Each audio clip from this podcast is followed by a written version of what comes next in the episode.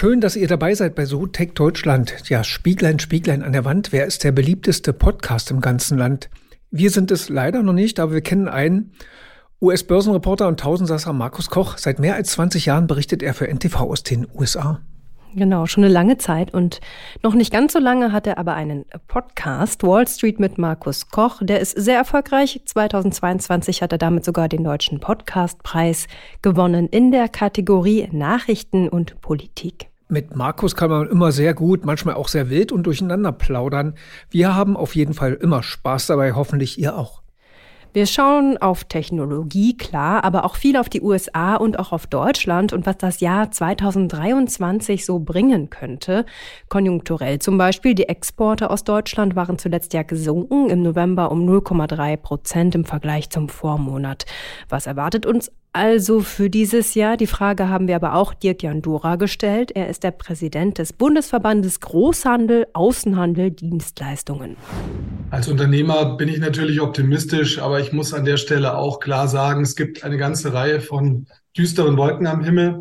Lassen Sie mich vielleicht beginnen mit den traditionellen Konjunkturtreibern, die Zinsen. Weltweit steigen die Zinsen ähm, im Rahmen der Inflationsbekämpfung durch die Notenbanken. Und äh, das bedeutet eben, dass wir rezessive Tendenzen sehen in den, äh, vor allen Dingen im Baugewerbe.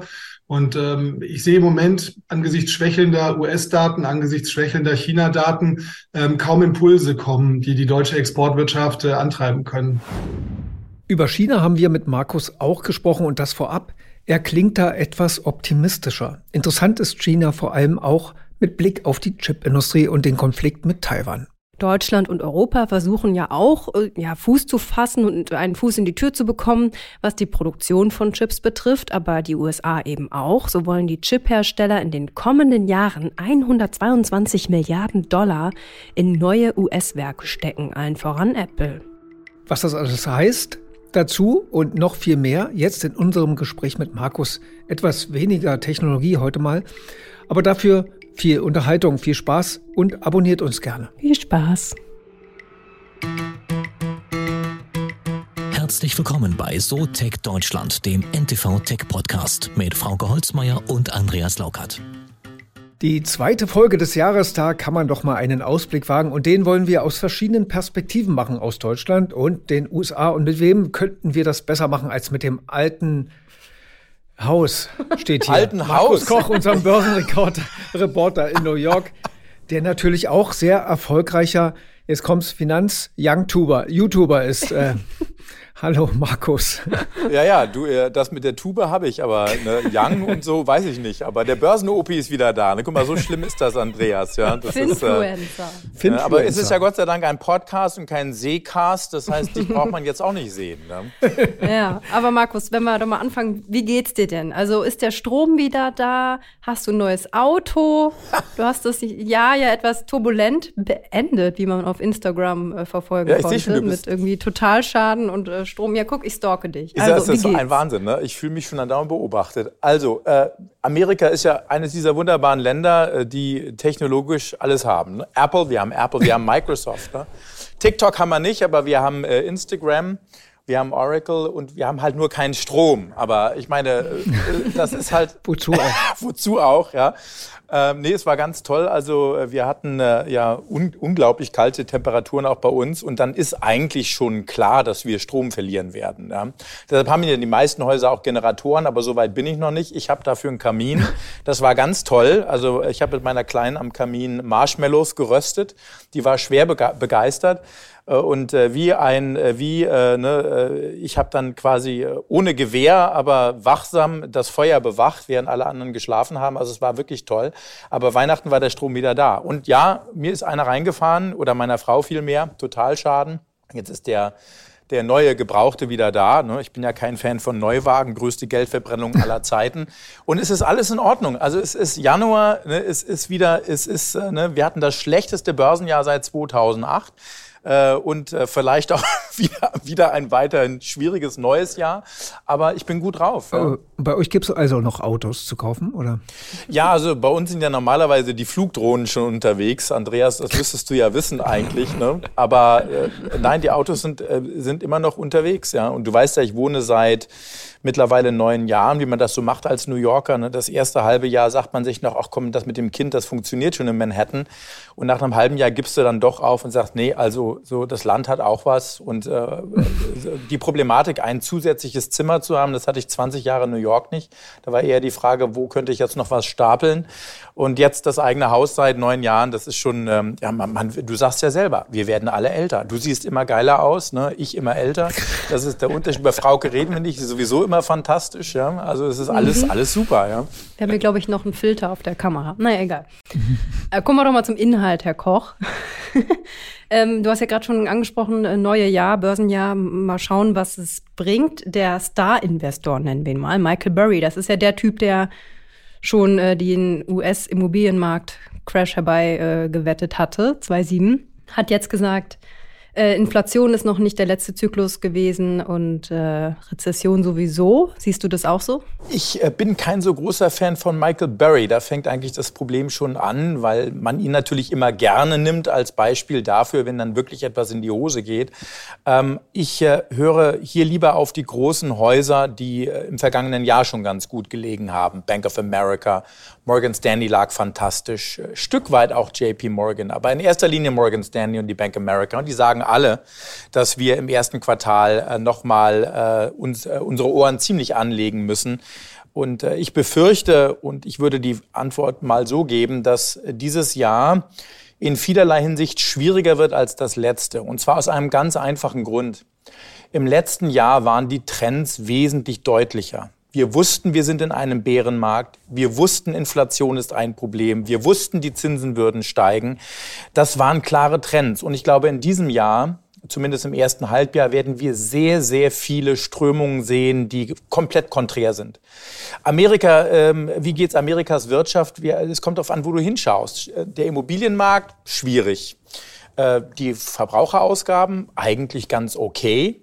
Ähm, und die Konjunktur schlägt sich auch ganz gut. Also es kommt wirklich darauf an, wo man hinschaut. Und ich glaube, das wird die Herausforderung sein im ersten Halbjahr.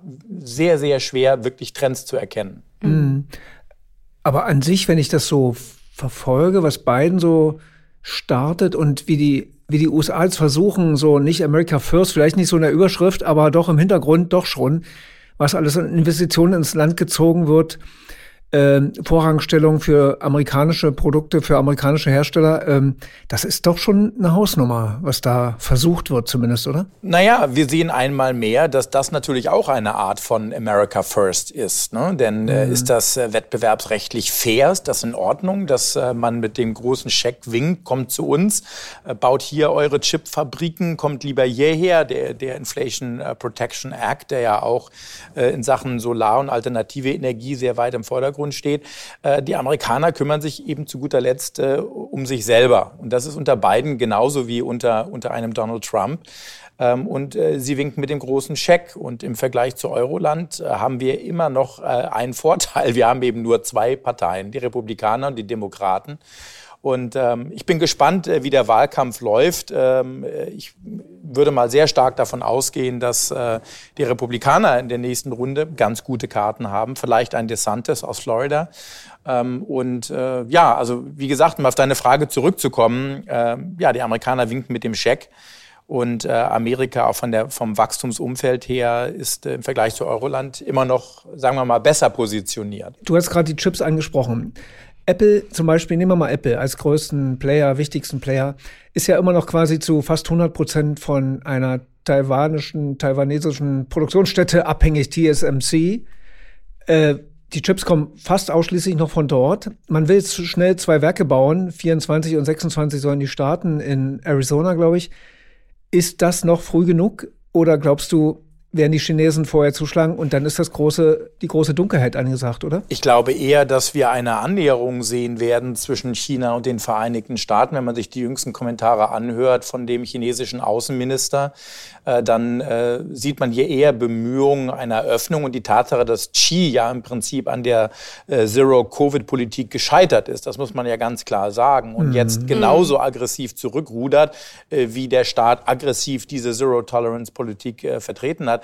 Ich glaube eher, dass makroökonomisch gesehen nach einem noch kurzfristig noch größeren Durchhänger, dass China mit die beste makroökonomische Story in diesem Jahr hat. Äh, wir haben nicht das Inflationsproblem. Äh, die chinesische Regierung stimuliert bereits. Äh, man merkt, dass der Würgegriff am Hals der chinesischen Tech-Industrie auch etwas gelockert wird. Und deshalb glaube ich durchaus, dass China im, sagen wir mal, in drei, vier Monaten anfängt, deutlich bessere Daten auszuweisen. Das Problem wird nur sein, dass wir jetzt in der Zwischenzeit bis dahin nochmal durch ein ziemliches Tal der Tränen müssen. Denn jeder, der glaubt, dass die Abwendung von der Zero-Covid-Politik jetzt umgehend kurzfristig positiv ist, der irrt sich, glaube ich. Denn äh, wir haben explodierende Neuinfektionen.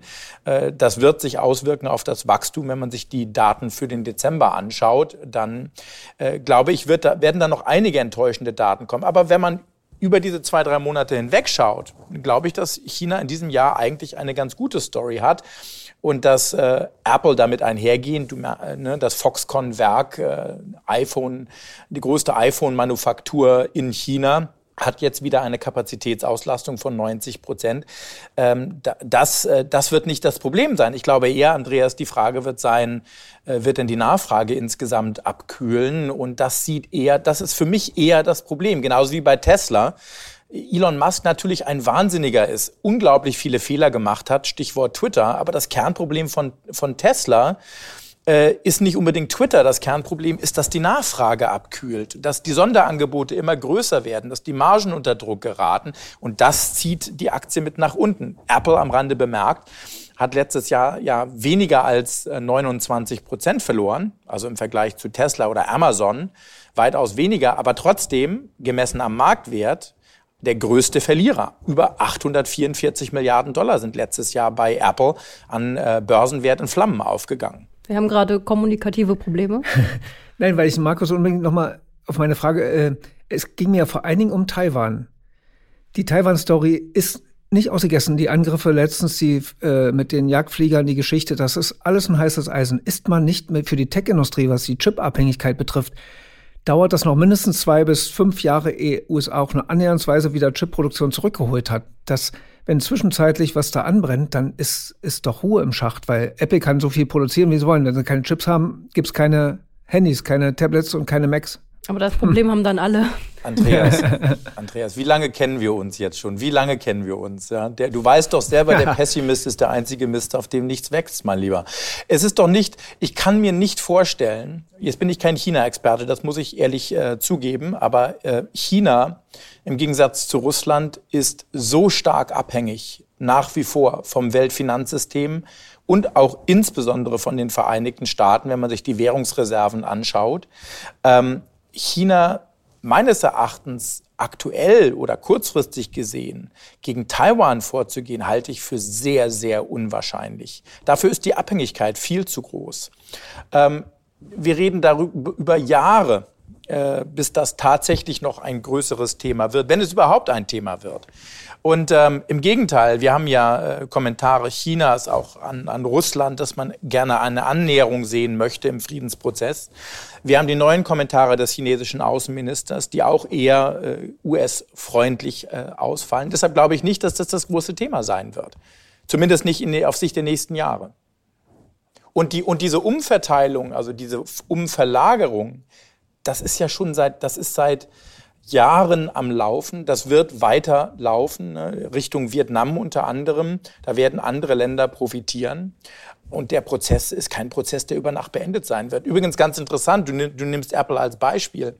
Ist es nicht faszinierend zu sehen, dass nach der öffentlichen Kritik von Tim Cook, von Apple an der chinesischen Regierung in Sachen Covid Policy dass daraufhin auch sehr viel geändert wurde. Also Apple ist für mhm. China auch nicht ganz unwichtig. Du hast den anderen Wahnsinnigen schon angesprochen, Elon Musk. Ist der aus deiner Sicht A noch der richtige, auch, also jetzt mal Twitter ne, sowieso, aber jetzt auch für Tesla, da hat er sich ja jetzt schon äh, Unterstützung geholt. Ist der noch der Richtige oder ist der einfach schon, ja, wird er einfach nicht mehr ernst genommen? Also wie, wie schaut in den USA drauf? Weil hier wird ja immer sofort alles, ja, der mal reichste Mann der Welt, der jetzt 200 Milliarden Dollar in Rekordzeit verbrannt hat, nachdem er sie recht schnell verdient hat. Das finde ich ist eine, ein, ein wirklich guter Punkt, denn ähm, wir reden hier von einem Mann, der natürlich Stück weit wahnsinnig ist, aber auch Stück weit ein Genie ist. Und wir alle wissen, dass der, der Pfad äh, des Genieseins ein schmaler ist. Wenn man sich jetzt anschaut, äh, was er auch im Satelliten- und Raketenbereich aufbaut und auch die Marktbewertung mittlerweile, die das erreicht hat, ähm, und das, was er mit Tesla geschafft hat, dann äh, finde ich, darf man nicht vergessen, mit wem wir es hier zu tun haben. Ja, er ist ein Wahnsinniger und Twitter war ein immenser Fehler. Ähm, ist er eine Belastung für Tesla? Der ein oder andere sagt das. Wir haben jetzt äh, übrigens gerade äh, in dieser Woche die Beförderung äh, des äh, Chefs äh, von Tesla in China auf die zweitwichtigste Position nach Elon Musk. Am 1. März gibt es einen Investorentag bei Tesla. Man munkelt, dass hier unter anderem ein Aktienrückkaufprogramm gemeldet werden könnte. Und vielleicht, vielleicht äh, geht, geht Elon Musk in die zweite Reihe. Ähm, aber nochmal, das Kernproblem meines Erachtens ist nicht unbedingt Elon Musk. Das Kernproblem ist äh, die immer noch hohe Bewertung von Tesla und die Tatsache, dass die Nachfrage schlichtweg abkühlt und die Tatsache, dass eben doch auch sehr viele Wettbewerber mittlerweile äh, gute Alternativen zu Tesla bieten. Ähm, und ähm, ja, wenn Elon Musk jetzt den CEO-Posten abgibt, dann sehen wir vielleicht initial eine schöne Rallye, aber zu guter Letzt wird das nichts an der Herausforderung für Tesla ändern. Aber für die Herausforderung muss er ja auch der richtige Mann sein, weil er muss seine Firma Firma jetzt in etwas Normaleres, sage ich mal, überführen. Also dieses ganze innovative, was weiß ich, irgendwie Chips irgendwo hinbauen, Roboter und äh, SpaceX und so weiter, das ist ja alles, das ist ja eher so sein Ding, dieses geniale Großdenken, innovativ was Neues machen. Und das ist ja jetzt erst Brot und Butter, erstmal Brot und Buttergeschäft und auf sowas zu reagieren und mit dem Wettbewerb klarzukommen. Ähm, ich weiß, dass der Vergleich jetzt hinkt, aber hätten wir von Steve Jobs gefordert, äh, weil er ein Genie ist äh, und äh, ne, ne, außerhalb des herkömmlichen Denkt seinen Hut zu nehmen. Aber der war hauptsächlich bei Apple, der hat nicht noch drei ja, andere Firmen ja, gehabt. Ja, hat er ja auch. Wir müssen ja die Geschichte sehen, wie oft das hin und her ging zwischen Steve Jobs und Apple. Eine Zeit lang war er ja mal weg. Das ist und richtig. Und dann kam er wieder. Und, ja, also und, aber als er wiederkam, wurde die Erfolgsgeschichte äh, von Apple weitergeschrieben. Mhm. Er hat Apple damals wieder auf den Erfolgsweg zurückgekehrt. Und er war auch ein Wahnsinniger. Also wer mit, mit Steve Jobs äh, arbeiten musste, war, glaube ich, abgestraft, wie im Allgemeinen ja bekannt war. Sehr, sehr schwieriger Typ. Und bei Elon Musk ist es nicht anders. Und ich finde, sowas kann man immer erst im Nachhinein beurteilen. Ne? Also war es jetzt der richtige Weg, war es der falsche Weg? Äh, die Tatsache ist, dass ähm, sicherlich ein, eine starke Nummer zwei, die auf den ersten Platz aufrückt, äh, Tesla jetzt nicht unbedingt äh, schaden würde, vielleicht sogar ein Befreiungsschlag wäre. Aber ich meine, nimm mal Twitter als Beispiel. Elon Musk gibt die Zügel ab, es kommt ein neuer CEO. Ändert aber nichts daran, dass Elon Musk natürlich immer noch der Inhaber von Twitter ist und natürlich dementsprechend immer noch sehr viel mitreden wird. Ähm, und wie viel Freiheit der neue CEO dann hat, das bleibt dahingestellt. Ähm, aber nochmal, ich meine, bei Twitter muss man wirklich sagen, war es das erste Beispiel, wo der Markt von Anfang an wusste, jeder hat das von Anfang an gesagt. Viel zu viel bezahlt, vollkommener Irrsinn, macht keinen Sinn, lenkt ab. Er hat es trotzdem durchgezogen und äh, dann musste und er muss, ja auch am Ende, oder? Also. Er musste durchziehen, aber natürlich auch, äh, auch das Bett hat er sich selbst bereitet. Ne? Mhm. Denn äh, er ist ja nun seit Jahren kritisiert worden, oftmals irgendwelche Tweets rauszuhauen, äh, bei denen man sagen musste, naja, wo bleibt eigentlich die Börsenaufsicht? Was sagen die Regulatoren eigentlich dazu? Ja? Und das ist ihm jetzt zu guter Letzt bei Twitter zum Verhängnis geworden. Er musste, er hatte keine andere Wahl. Ja, vielleicht, ich meine, so ein Unternehmen wie Tesla hochzuziehen unter diesen Bedingungen, wo es ja wirklich Big Player gibt auf dem Markt, äh, gerade aus Deutschland, die alles immer besser wissen, ähm, da muss man schon wahnsinnig gewesen sein, das so hochzuziehen. Ne? Also die Werke da aus dem Boden zu stampfen, mal auf die Schnelle und das mitten in Deutschland eigentlich auch. Ne? Da muss man erstmal den Mumm zu haben und äh, ähnlich bei Twitter den Laden so umzukrempeln, dass der vielleicht mal irgendwann ordentlich funktioniert. Gut, werden wir sehen, ob er es schafft, aber Jetzt mal Hand, auf, Hand aufs Herz, Andreas, weiß irgendeiner wirklich, wie das ausgehen wird bei Twitter? Ich muss dir ganz ehrlich sagen, ich sitze mittlerweile da und sag mir, naja, also äh, für mich, es fühlt sich so ein bisschen wie All or Nothing an. Das Ganze kann funktionieren oder das Ding äh, fährt vor die Wand und er verkauft es irgendwann für einen Apfel und ein Ei weiter. I don't, I don't know how this is going to work. Ja? Also, und nochmal, das ist, finde ich, wieder typisch Elon Musk. Ich meine, wenn man sich jetzt, ich meine, manche Geschichten sind ja auch wirklich zum Wegschmeißen. Das Personal musste jetzt äh, Klopapier ja, selber kaufen, grandios. weil die Miete vereinzelt nicht bezahlt wurde. Aber da, das Waschbecken ähm, hat er noch selber vorbeigebracht. Also. Ja, ich meine, guck mal, selbst bei NTV und so ne, gibt es überall noch Klopapier. Ja. Ne? Das ist, also, das müssen wir noch nicht mitbringen. Ja? ja also da sind wir schon Twitter Twitter weit voraus. Ja, aber vielleicht überführt man Twitter in eine Genossenschaft. Ähm, können alle die, jeder, der twittern will, muss einen Euro reinschmeißen oder ein Dollar? Who knows? Also wir wissen es nicht. Aber ich meine, das Ganze ist, ist und bleibt ein Desaster. Und äh, die Tatsache, dass Elon Musk äh, so viele Milliarden in Tesla-Aktien verkaufen musste, hat der Situation nicht gerade geholfen. Perfect Storm, muss man sagen. Ne? Die, die Twitter-Übernahme zu dem Zeitpunkt, zu dem der EV-Markt insgesamt abkühlt und wir möglicherweise in eine Rezession rutschen, das Timing hätte eigentlich schlechter nicht sein können. Mhm. Siehst du gerade bei Autos, wenn wir über Tesla schon mal so reden, siehst du da irgendwie technologisch Fantasien. Also wir hatten letztens wieder so einen Risikoforscher, Gerd Gigerenzer heißt der, und er sagte doch glatt, wer glaubt denn heute noch an autonome Autos? Äh, glaubt ja keiner mehr, außer Elon Musk vielleicht, sagte er so ungefähr. Ich hätte, ich wollte eigentlich widersprechen, aber egal. Ähm, äh, glaubst du da, dass äh, da irgendwie Fantasie noch drin ist in dem Markt, dass irgendwie die neueste Durchbruch, die schönsten Sachen, äh, irgendwas noch, glaubst du dran? Du, ich meine, du fragst mich, du fragst mich als Verbraucher, du weißt ja, als, als Protestant äh, verheiratet in einer katholischen Familie, ja, bin ich übrigens immer der einzige Protestant, der heimlich in der katholischen Kirche sitzt. Ähm, Heiligabend. Ne? Also, ne, ne, das, ich, muss, ich muss mich da noch umtaufen lassen. Aber ich versuche, äh, ich versuche wirklich nur in der Kirche zu glauben und versuche das da zu limitieren. Ansonsten bin ich genauso Verbraucher wie du auch. Äh, und ähm, finde, dass äh, die europäische Automobilindustrie äh, mittlerweile doch sehr stark aufgewacht ist und diese Herausforderung im Gegensatz zu Tesla eben erst die Software zu entwickeln und dann das Auto, dass da Deutschland auch schon sehr viel dazugelernt hat. So blöd sind wir ja auch nicht und man muss schon sagen, das ist vielleicht so ein bisschen auch die deutsche Ader, dass man aufpassen muss, nicht, sich nicht zu sehr, zu negativ zu reden. Ne? Ich meine, wenn man sich überlegt, wie erfolgreich äh, Porsche ist äh, und äh, der Volkswagen-Konzern insgesamt mittlerweile auch die neuen Mercedes-Modelle, die ja auch jetzt mit dem EQS äh, einen erheblichen Schritt nach vorne gemacht haben. Also so sehr würde ich jetzt die, die, die deutsche Automobilindustrie nicht verteufeln. Und ähm, die Frage für mich, wie, wie die chinesische EV-Industrie aussehen wird. Das sind ja mittlerweile auch ganz tolle Autos, die da gebaut werden. Ne? Aber im Großen und Ganzen, look, ich bin Laie. Ich freue mich immer noch, wenn ich das Auto sehe. Und ich habe jetzt einen neuen gebraucht, das ist auch wieder ein Deutscher, weil ein bisschen Nationalstolz muss ja auch da sein. Ja. Und der letzte war auch äh, ein deutsches Fahrzeug, äh, hat wunderbar funktioniert, acht, neun Jahre lang. Äh, das ist, ich fahre meine Autos immer, bis sie auseinanderfallen oder bis mir einer reinfährt. So mache ich das eben. Hm. Aber du hast gerade schon den Blick auf Deutschland jetzt ein bisschen angesprochen. Jetzt gerade so zum Jahresanfang machen viele Medien, also wir auch, so ein bisschen ja, so ein bisschen so ein Status-Check. Ne? Ist, ist Made in Germany noch was? Wie werden wir eigentlich in der Welt gesehen? Sind wir noch innovativ oder sind wir es nicht? Oder sind wir einfach, reden wir uns nur schlecht und sind eigentlich besser? Wie, wie nimmt man das bei euch wahr? Gut, jetzt lebe ich in New York, in, in, in der Umgebung von New York ähm, ja. und ich kann nur aus Texas. Texas wäre eine andere Antwort. Ja, also ich meine, ne, es ist ein großes Land, in dem ich hier lebe. Mhm. Ich glaube, dass der Ruf äh, der, der deutschen äh, Industrie und auch der Produkte aus Deutschland immer noch auch ein guter Ruf ist. Ja. Und ähm, was ich besonders spannend finde in Sachen Deutschland, ist eher die starke Abhängigkeit von China. Äh, da ist Deutschland, glaube ich, äh, weniger, äh, also wesentlich stärker abhängig als die USA.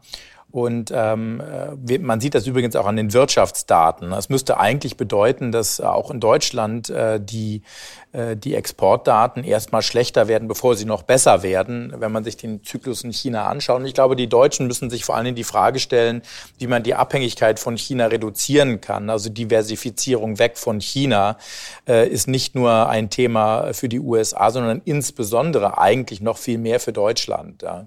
Aber meine persönliche Wahrnehmung hier in den USA USA ist nach wie vor, dass äh, auch im, im Automobilbereich, ich meine, äh, geh mal bei Porsche rein hier in New York, die, die kommen gar nicht nach mit den Lieferungen und äh, bei Mercedes ist es letztendlich gesehen nicht anders. Und wenn man sich jetzt die neuen Modelle mal anschaut, auch die Displays, die da entwickelt werden, das sieht einfach mittlerweile richtig sexy aus. Für, für meinen Geschmack, jetzt bin ich ein bisschen biased, auch ein bisschen mehr sexy als der Display jetzt unbedingt in einem neuen Tesla. Vielleicht mal so Richtung Abschluss. Wie fühlst du denn jetzt das Jahr mit Blick auf ja, Zinspolitik? Was macht die EZB? Was macht die FED? Kommt die Rezession? Die Federal Reserve wird äh, spätestens äh, nach zwei kleineren Zinsanhebungen durch sein. Februar, vielleicht noch März, dann sind wir durch. Und äh, vieles hängt natürlich auch davon ab, wie stark die Inflation zurückkommen wird. Und ich glaube nach wie vor, dass die Inflation wesentlich schneller zurückläuft, als die Markt, meisten Marktteilnehmer denken. Und äh, wir sehen das ja auch schon bei den Verbraucherpreisen in Deutschland. Auch in Europa läuft die Inflation jetzt von zugegebenermaßen noch sehr hohen Niveaus zurück. Die Frage wird sein, wo wir letztendlich gesehen den Boden sehen werden. Ne? Also ob wir genügend zurücklaufen. Und ich glaube, für die amerikanische Notenbank wird vor allem die Frage sein, wenn wir durch sind mit den Zinsanhebungen, wie lange werden wir dort oben bleiben?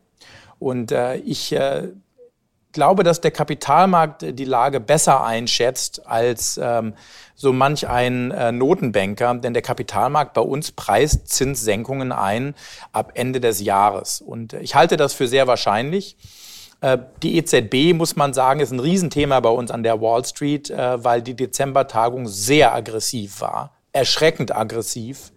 Und äh, in einem Umfeld, in dem äh, die Euro-Länder mehr äh, Anleihen ausgeben, also höhere Schulden aufnehmen müssen, äh, die äh, Bilanz zu reduzieren, um gleichzeitig äh, die Zinsen, man sagt ja, man ist gerade mal auf halber Strecke, so stark hochzuschrauben, das ist, äh, das ist eine riskante Nummer, was die EZB hier vorhat. Und ich bin gespannt, ob sie das wirklich so weit äh, vorantreiben wird, wie Lagarde signalisiert. Die Federal Reserve hat gepennt, äh, die EZB war Schneewittchen. Ja? Und äh, jetzt ist Schneewittchen äh, wohl aufgewacht und äh, holy cow, wir sind schwer am Staunen, was die EZB hier kommuniziert. Ich glaube nicht, dass sie das in dem Umfang umsetzen äh, wird und kann. Äh, aber das wird bei uns das große Thema sein. Und Rezession, ja oder nein, du, das ist für mich das heitere Berufe raten. Und da sind wir eigentlich am Anfang des Podcasts wieder angelangt. Äh, ich glaube, das wird in diesem Jahr nicht leicht vorherzusagen sein. Denn wir haben so viele Faktoren, von denen wir noch nicht wissen, wie sie laufen werden. Ich bringe ein einfaches Beispiel, der Arbeitsmarkt wir haben so viele offene Stellen.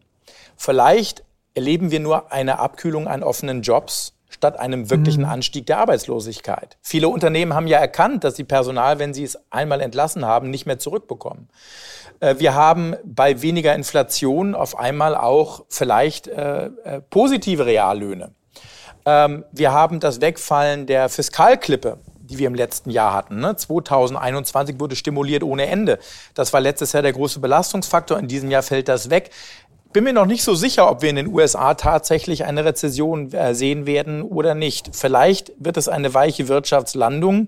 Ich glaube ehrlich gesagt, dass die meisten Investmenthäuser das nicht abschätzen können. Ne? Die einen sagen, wir kriegen eine Rezession, die anderen sagen, wir kriegen eine weiche Landung, fühlt sich aber an wie eine Rezession, die anderen sagen, wir kriegen gar keine Rezession. Das wird das heitere Berufe raten im ersten Quartal. Ja. ja. Dann heute mal etwas weniger Tech, aber dafür mehr Wirtschaft. Genau. Wir haben viel über Autos geredet. Ja, Autos, ja. Autos. Das ist also Autos. Genau. Ja, Markus. Ja, Markus, dann ziehen wir einfach irgendwann nach einem halben ja. Jahr oder so eine Bilanz und Dein Wort in Gottes Ohr. Ich glaube, ich habe in drei Jahren Refinanzierung. Bis dahin müssen die Zinsen wieder negativ sein. ja, viel, viel Spaß. Ich hatte Glück, Andreas. Ich ja. habe letztes Jahr mein äh, Haus gekauft und habe das erstmal 30 Jahre festgeschrieben zu zwei, drei Viertel Prozent Zinsen. Ja. Das ist übrigens der große Unterschied auch zur Finanzkrise. Heute sind etwa 90 Prozent der Hypotheken in den USA langfristig festgeschrieben. Ne? Ich werde halt nie wieder umziehen können. Ne? Das, wird, das ist so. Also genau. ich werde jetzt in dem Haus wird meine Kleine noch ihre Kinder kriegen wahrscheinlich. ja, wahrscheinlich. Ähm, aber ähm, das Timing war so gesehen ganz gut. Ja, da hast du Glück gehabt. Ja, danke. Danke, Markus. War schön, euch beide zu hören.